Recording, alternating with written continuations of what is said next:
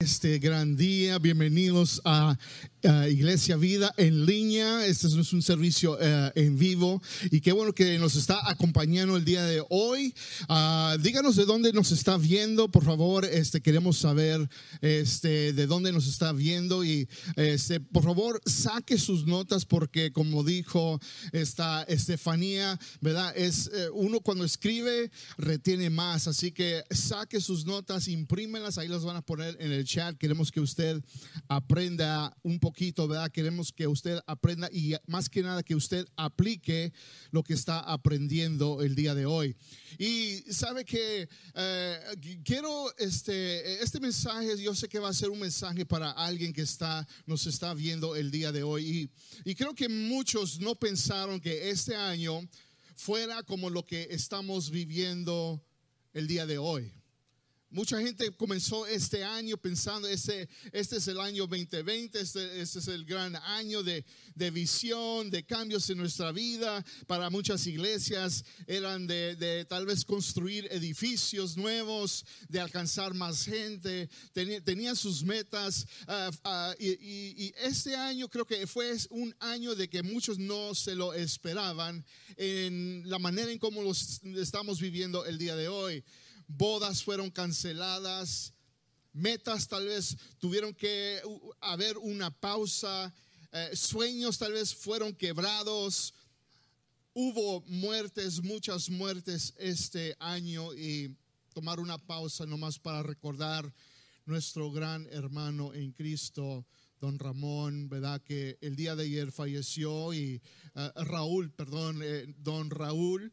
Uh, este, que él este, partió, ¿verdad? Para estar con el Señor y este, apreciamos a la familia Trinidad y estamos orando por ustedes. Pero mucha gente que falleció este año y gente enferma que se ha enfermado, mucha gente no pensaron que este año fuera como lo que estamos viviendo eh, este día. Y sabe que estamos viviendo tiempos difíciles, estamos viviendo tiempos bien difíciles hoy en día. Y hoy quiero hablar sobre dos cosas que necesitamos en estos tiempos. Dos cosas que necesitamos en estos tiempos en que estamos pasando. Y quiero que escriba en sus notas. Este es número uno. Estos son tiempos que necesitamos, número uno, que necesitamos amarnos los unos a otros. Eh, eh, necesitamos en estos tiempos que estamos viviendo amarnos los unos a otros. Porque aún en medio de nuestra sociedad y en nuestro hogar estamos viendo mucha tensión estamos viendo que la presión de la vida, la presión de, de, eh, la economía, de, de aún eh, la presión de racial y, la justicia, eh, ¿verdad? Lo que estamos viendo en cuanto al el racismo y hay, mucha tensión y parece ser que hay más violencia, hay más destrucción en el mundo hoy en día. Y como iglesia, yo estoy hablando, este mensaje escuche bien, este mensaje es más bien para la iglesia. Porque a veces tenemos gente que nos está viendo, ¿verdad? Que to todavía no, no, forman parte de la familia de Dios. Eh, tenemos gente que tal vez todavía, ¿verdad? No, no, no han hecho la decisión de seguir a Cristo. Pero este mensaje es para usted, seguidor de Cristo. Es para usted, la persona que, que está caminando con el Señor. Y, la iglesia, yo, yo, siempre he dicho que la iglesia es la esperanza del mundo. La iglesia, eh, eh, ese movimiento que Cristo comenzó miles de años llamado la iglesia. La iglesia recuerde que no es un edificio, la iglesia es un movimiento. Y no podemos parar un movimiento. El gobierno no lo puede parar, ninguna ley lo puede parar, ninguna enfermedad lo puede parar, nada puede parar el movimiento que le llamamos la iglesia. Así que la iglesia es la esperanza del mundo porque tenemos, llevamos ese mensaje transformador, el Evangelio, las buenas nuevas de Cristo Jesús. Y cuando la iglesia está en fuerza, escuche bien, cuando la iglesia está caminando, cuando la iglesia está apegada a Cristo, cuando la iglesia está cerca del Señor, no podemos, nadie nos puede parar. Y somos la esperanza del mundo hoy en día. Así que este mensaje estoy hablando a la iglesia. Y sabe que necesitamos en estos tiempos amarnos los unos a otros.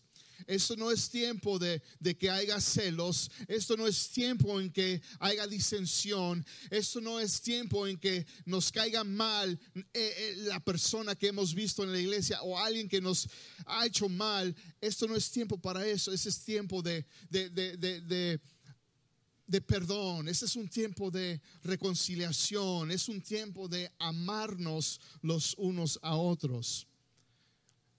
Juan capítulo 13, versículo 34 y 35 dice así, Jesús está hablando a sus discípulos y les dice esto, les dice, un mandamiento nuevo les doy, que se amen unos a otros, así como yo los he amado ámense, diga allí, ámense y pongan allí en el chat, ámense.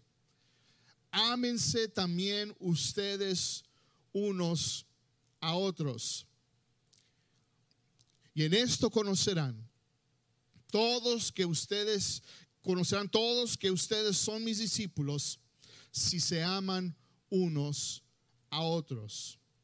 Y sabe que el mundo necesita saber que somos discípulos de Cristo, no cristianos de Cristo, porque la palabra del Señor nunca ha dicho, nunca dice que hay que hacer cristianos de Cristo, sino que tenemos que ser discípulos de Jesús. Y la señal que somos discípulos de Cristo, la señal que somos discípulos de Jesús, es el amor que tenemos los unos por los otros. Por eso usted y yo tenemos que vernos como discípulos de Jesús, no cristianos, y claro que somos cristianos, ¿verdad? Y gloria a Dios porque seguimos a Cristo, pero más que el título cristiano tenemos que vernos más profundo como un discípulo de Jesús. Y todo lo que Jesús nos mandó a hacer es amarnos, es amarnos. Ahora, ¿cómo nos podemos amar? Quiero darles unos ejemplos prácticos, unos pensamientos prácticos en cómo nos podemos amar. Y letra A es esto, es de que puedes amar y, tenemos que comenzar aquí, ¿ok? Ese es el, el punto de partida. Aquí es donde comenzamos usted y yo como iglesia, que puedes amar a otros cuando tienes amor que dar. Puedes amar a otros cuando tienes amor que dar. No puedes amar si no tienes amor que dar. Porque el amor que tienes para dar viene de Dios. En otras palabras, no puedes amar a otros si no tienes el amor de Cristo en ti.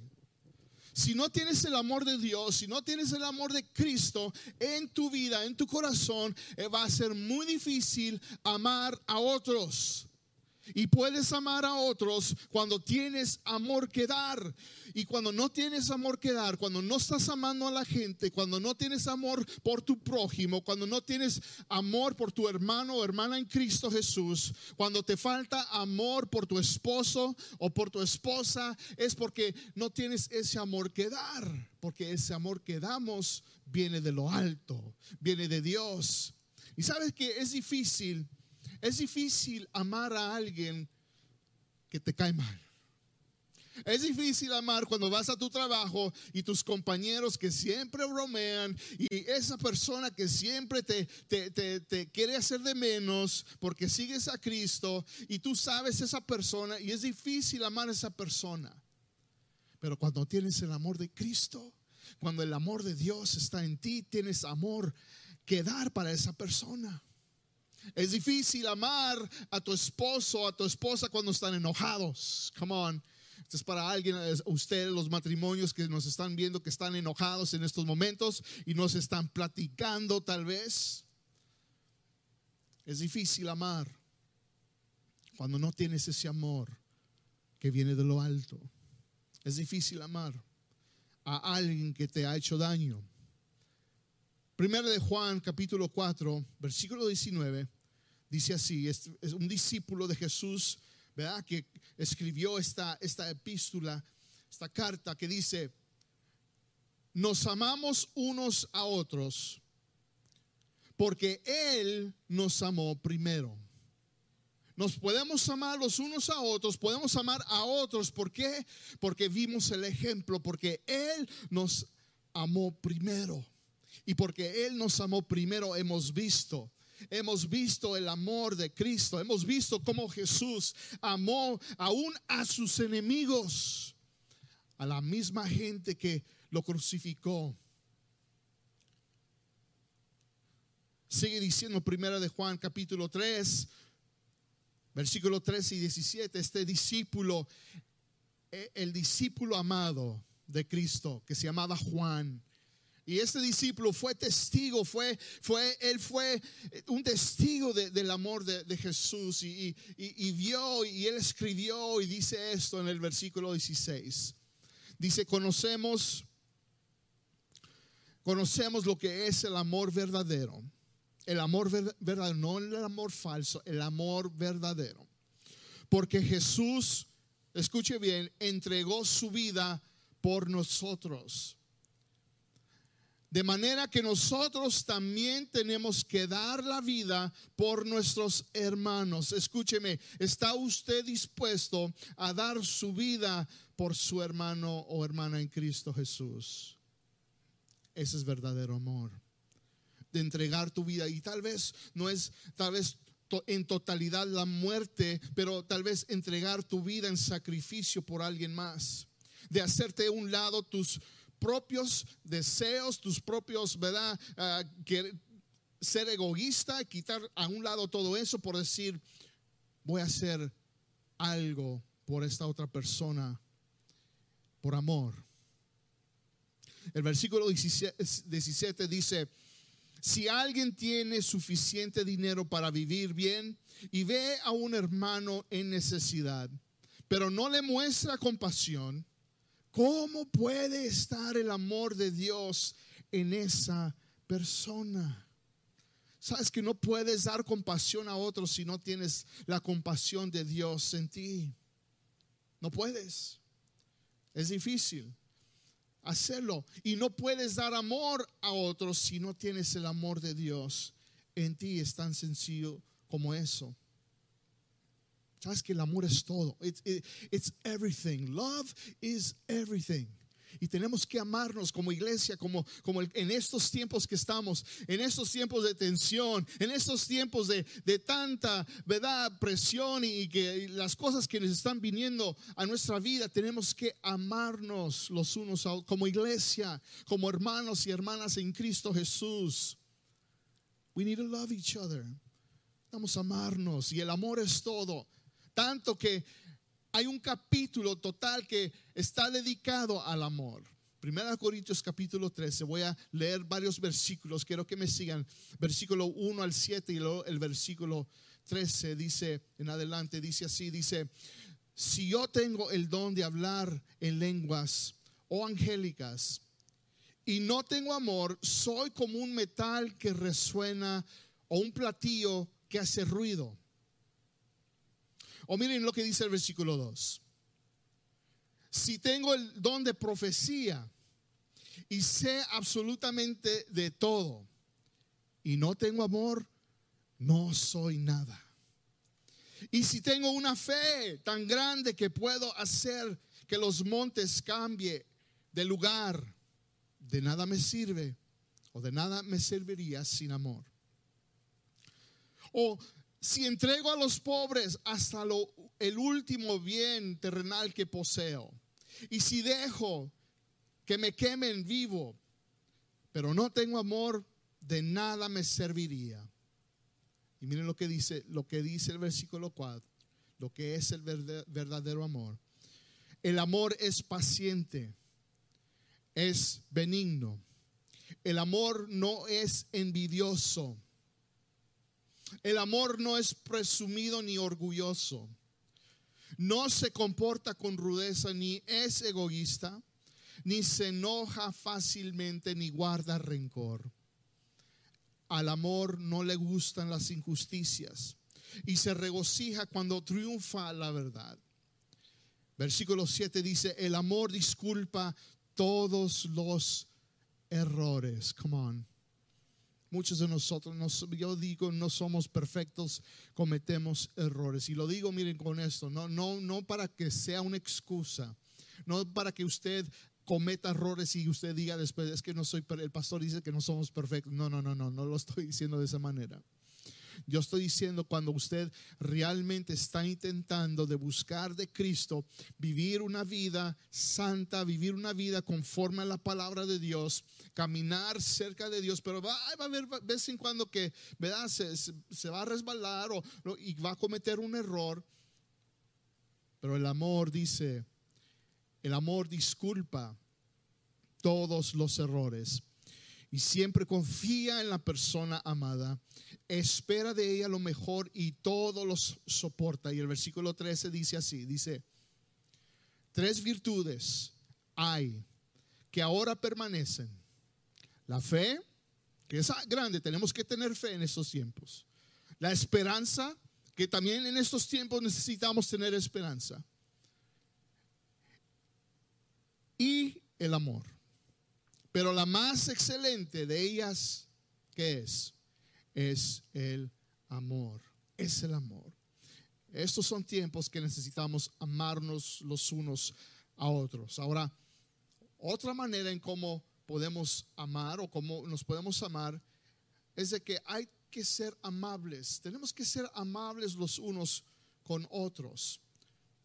Tenemos que ser amables. We just need to be kind to one another ser amables los unos con los otros porque, ¿verdad? Estos tiempos nos están probando, están probando nuestra paciencia, ¿verdad? Hay tensión y usted ha estado por tanto tiempo encerrado, ¿verdad? No puede salir, que digamos, a muchos lugares, muchas opciones y los niños tal vez, ¿verdad? Ya lo tienen hasta aquí o el estrés de, la economía y sus finanzas y, está probando y, y no que digamos, ha sido usted tan amable su actitud o su comportamiento no ha sido tan amable últimamente.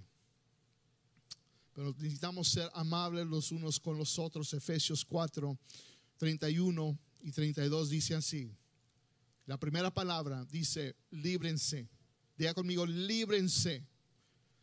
Líbrense de toda amargura, furia, enojo, palabras ásperas calumnias y toda clase de mala conducta.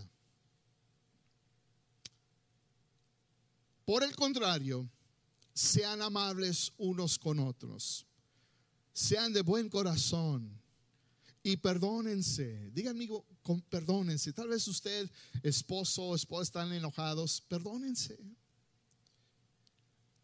Perdónense. Todo comienza con el amor de Cristo en usted, perdónense.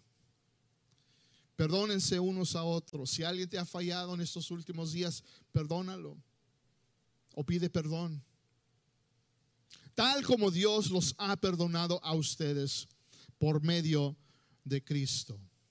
Sean amables los unos con los otros. Ahora que les quiero dar dos áreas específicas donde ser más amables. Número uno es esto sean amables los unos con los otros en lo que dicen. ¿ok? En lo que dicen, en sus conversaciones, usen, miren, usen palabras para edificar a otros. ¿Ok? Usen palabras para edificar a otros. No seas un destruidor, destruidor con tus palabras, sino que sea un, un edificador, alguien que edifica. Eso es muy difícil porque muchos de nosotros crecimos tal vez en un ambiente o, vimos un tipo de modelo, nos teníamos que defender con nuestras palabras, teníamos que defendernos tal vez con nuestras acciones y teníamos que responder o esa es la, manera en cómo aprendimos y usamos nuestras palabras más para destruir a otros para hacer de menos a otros. Ojalá que no, porque somos el cuerpo de Cristo y, sabemos, ¿verdad? Sabemos de que tenemos que hacer mejor que eso. Y hay que ser edificadores de otros, no destruidores. con nuestras palabras. ¿Y sabes qué? Escuche bien. Si tú edificas a otros, si usas tus palabras, lo que dices, sé amable con otras personas en lo que tú dices. Y si lo haces, la gente te va a caer bien si lo haces. Y eso es lo que necesitamos más, gente que nos caigan bien, no que nos caigan mal. ¿Sí? Si lo haces, la gente te va a caer bien. Si lo haces, Proverbios 12, 18 dice, dice, algunas personas hacen comentarios hirientes, pero las palabras del sabio traen alivio. Las palabras del sabio traen alivio. ¿Quién es un sabio? Un sabio es una persona cerca del Señor. La sabiduría viene de, de Dios la, sabiduría, ¿verdad? Una persona sabia es un discípulo que está creciendo y madurando en Cristo, que está aprendiendo a cómo usar sus palabras para edificar a otros, no destruir a, los demás. Usa sus palabras cuidadosamente para hacer a otros sentir de que ellos valoran y, es ellos que son los más grandes, porque Dios ve a todos y, y nos dice, Dios nos ve con valor a todos. Tenemos que tener cuidado con nuestras palabras. Efesios 4:29 dice, nunca empleen un lenguaje sucio. Más bien, digan palabras que les hagan bien a los que las oyen y los ayuden, escuche bien, a madurar. Usen sus palabras que ayuden a madurar a otros que no es eh, la meta de, ser un discípulo, de que tú estés madurando y tú estés creciendo, ¿verdad? Que estés en la palabra del Señor y estés aprendiendo y aplicando y, ser transformado, ¿verdad? Siendo transformado cada día y de, de poder alentear, de decir palabras de aliento, de decir una palabra sabia a alguien y ayudarles a crecer y madurar. De eso se trata, iglesia. Otra área específica es esta, es de que hay que ser amables los unos con los otros en lo que hacen, en lo que hacemos. Que tus acciones demuestren el amor que tienes para Dios y para otros. De eso se trata. Nuestras acciones, primera de Juan 3, 18 dice así, dice, queridos hijos, que nuestro amor no quede solo en palabras Mostremos la verdad por medio de nuestras acciones. ¿Sabe que al fin del día la gente se fija más en nuestro comportamiento que en las cosas que decimos? La gente está de afuera, la gente que está afuera de la iglesia, la gente que está viendo desde afuera hacia adentro, se fija más en tu comportamiento que en tus palabras. O tal vez también están poniendo atención a tus palabras y tus palabras no están, ¿verdad? No coincidan con tus acciones. Y tus palabras tienen que coincidir con tus acciones. Aguas y ojo. Yo sé que estoy hablando a alguien que nos está viendo porque tal vez en tu trabajo tus acciones no reflejan tus palabras o lo que tú dices que tú eres. Si eres un seguidor de Cristo, un discípulo de Jesús. Y tal vez, tal vez, y tal vez, mire esto, tal vez la gente, tal vez el problema no es tanto de que nos falta una estrategia misionera o que nos falta un plan eh, estratégico de evangelismo. Tal vez el problema es usted de que usted no está viviendo su vida conforme a lo que dice la palabra del Señor y su comportamiento y sus acciones no coincidan con las palabras que usted está diciendo o aún la identidad que usted piensa que usted es en Cristo Jesús. Por último, lo que necesitamos en estos tiempos es esto, número dos, es estar el uno para el otro. We need to be there for each other. Estar el uno para el otro. En otras palabras, que tenemos que, yo voy a estar aquí por ti y tú estés, ¿verdad? Ahí por mí. Y miren, somos el cuerpo de Cristo. We are the body of Christ. Somos el cuerpo de Cristo. Y yo los necesito a ustedes tanto como ustedes me necesitan a mí. Como el cuerpo de Cristo, el cuerpo de Cristo no significa que tú haces lo que te da la gana. Somos una familia. Somos un cuerpo. El cuerpo de Cristo, la iglesia. Y tanto como yo te necesito a ti, tú me necesitas a mí. Ahora, yo, yo, yo, no voy a poder, yo no puedo, yo no puedo crecer en Cristo sin ustedes. Y lo mismo, tú no puedes crecer en Cristo sin mí. Tal vez tú no vas a poder, tener un matrimonio sano sin mí. Y lo mismo, yo no voy a poder tener un matrimonio sano sin ti. ¿Por qué? Porque nos necesitamos. Claro que Cristo es el centro de nuestras vidas y necesitamos al Señor primero, pero nos necesitamos los unos para los otros cuando hay problemas, cuando hay situaciones en nuestra vida personal. Primera de Corintios 12, ese dice esto capítulo 12, versículo 12 y versículo 18 al 27, el apóstol Pablo quiere que la iglesia en Corintio entienda la importancia de que nadie es mejor que nadie más y que al fin del día nos necesitamos los unos a otros. Y dice esto en el versículo 12, dice, el cuerpo humano tiene muchas partes pero las, pero las muchas partes forman un cuerpo entero. Tengo manos y cabello y ojos, oídos y pie, piernas y todo lo demás, ¿verdad? Y, pero forman un solo cuerpo. Lo mismo sucede con el cuerpo de Cristo. El versículo 18 dice, nuestro cuerpo tiene muchas partes y Dios ha puesto cada parte justo donde Él quiere. Qué extraño sería el cuerpo si tuviera una sola parte, ¿verdad? Imagínense si nomás su cuerpo sería todo un pie. No vamos a discutir o ir más en ese detalle. Pero el versículo 20 dice, efectivamente hay muchas partes, pero un solo cuerpo. El ojo nunca puede decirle a la mano, no te necesito.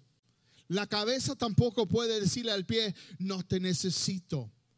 De hecho, algunas partes del cuerpo que parecían más las más débiles y menos importantes en realidad son las más necesarias. Y las partes que consideramos menos honorables son las que vestimos con más esmero.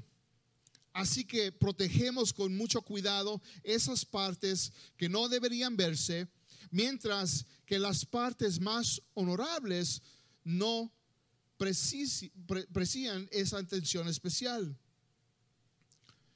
Por eso Dios ha formado el cuerpo de tal manera que se les dé más honor y cuidado a esas partes que tienen menos dignidad. Esto hace, escuche bien, esto hace que haya armonía entre los miembros a fin de que los miembros se preocupen los unos por los otros. Y si una parte sufre, escuche bien este, este último versículo, o el versículo 26, perdón. Si una parte sufre, las demás partes sufren con ella. Y si una parte se le da honra, todas las partes se alegran.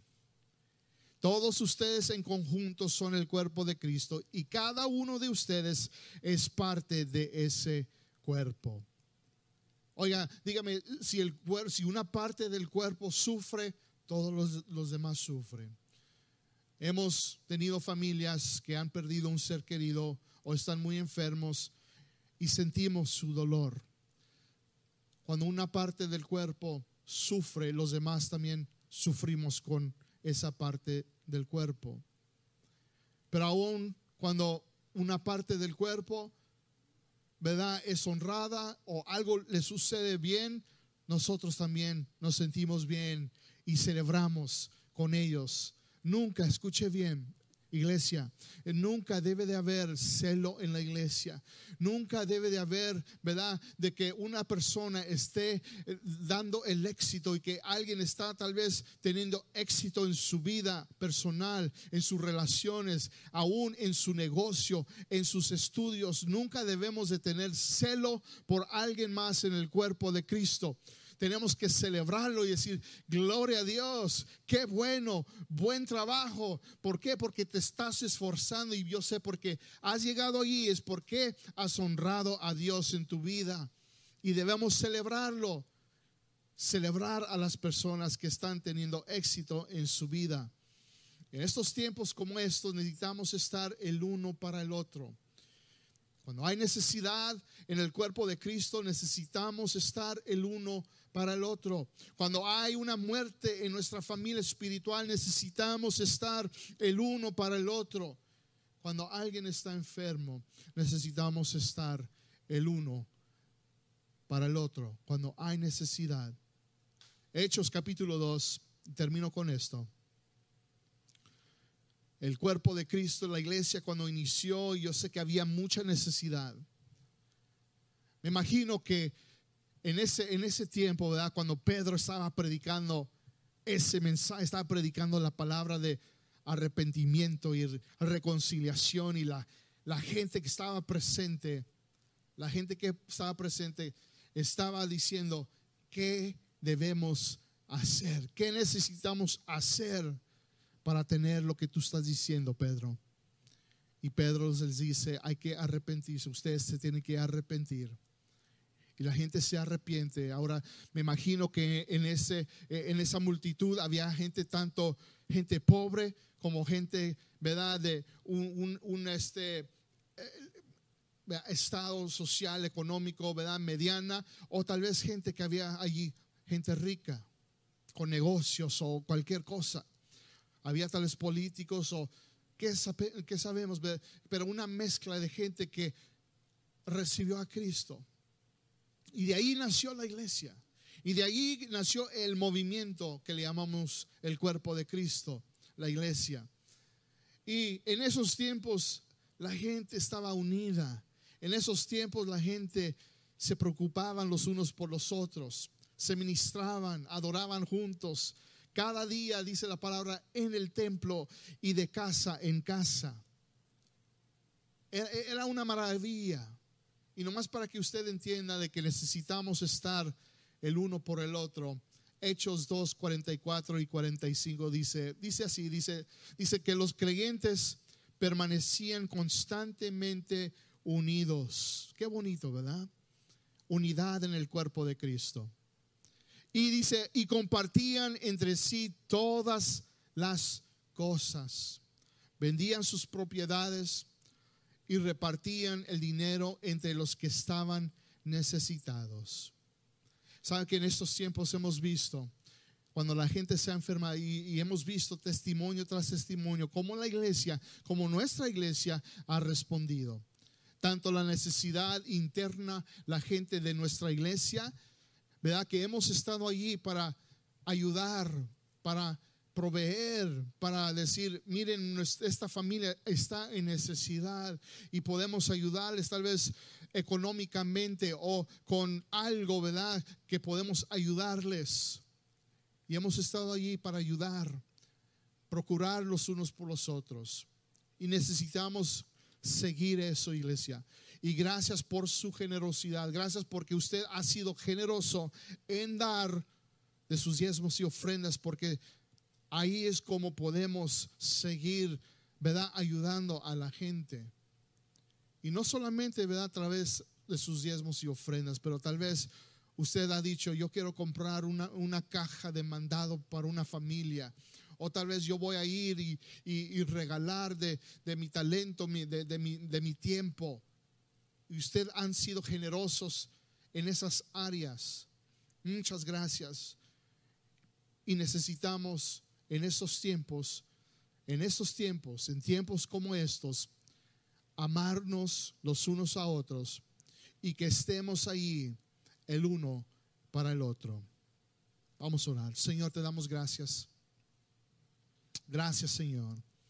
Gracias por tu palabra, gracias Señor, porque hemos aprendido en tu palabra que yo sé que estamos pasando por tiempos muy difíciles y necesitamos, Señor, en estos tiempos, necesitamos amarnos. Necesitamos amarnos los unos a otros, aún en medio de tensión y aún en medio, Señor, de, de, la economía y el estrés de lo que estamos viviendo. Señor, que nunca paremos de amarnos los unos a otros, usando nuestras palabras, usando nuestras acciones, Señor, siendo discípulos, el amor que tenemos los unos a los otros. Señor, también, Padre, te pedimos, Padre, que podamos, Señor, en estos tiempos proveer y ayudar a otros, de servir a otros, Señor, en este tiempo, porque hay mucha gente en necesidad. Padre, el cuerpo de Cristo, la iglesia, es la esperanza del mundo en este tiempo. Padre, yo sé que el gobierno está tratando de hacer todo lo posible y, los políticos, Padre, y, diferentes otras organizaciones, pero Señor, lo que nunca va a parar, ni un gobierno, ninguna ley, ninguna enfermedad, ninguna tormenta, nada va a poder parar lo que tú comenzaste. Ni aún el diablo, ni aún el enemigo que es la iglesia, nosotros el cuerpo de Cristo, usted y yo que somos, formamos parte de ese cuerpo, porque tenemos a Cristo Jesús en nuestro corazón. Así que iglesia, usted acérquese al Señor, sea la iglesia en estos tiempos que usted sea las manos y los pies de Cristo Jesús en un mundo que está cayéndose, en un mundo que parece ser que se está destruyendo sigamos siendo la iglesia. Amén.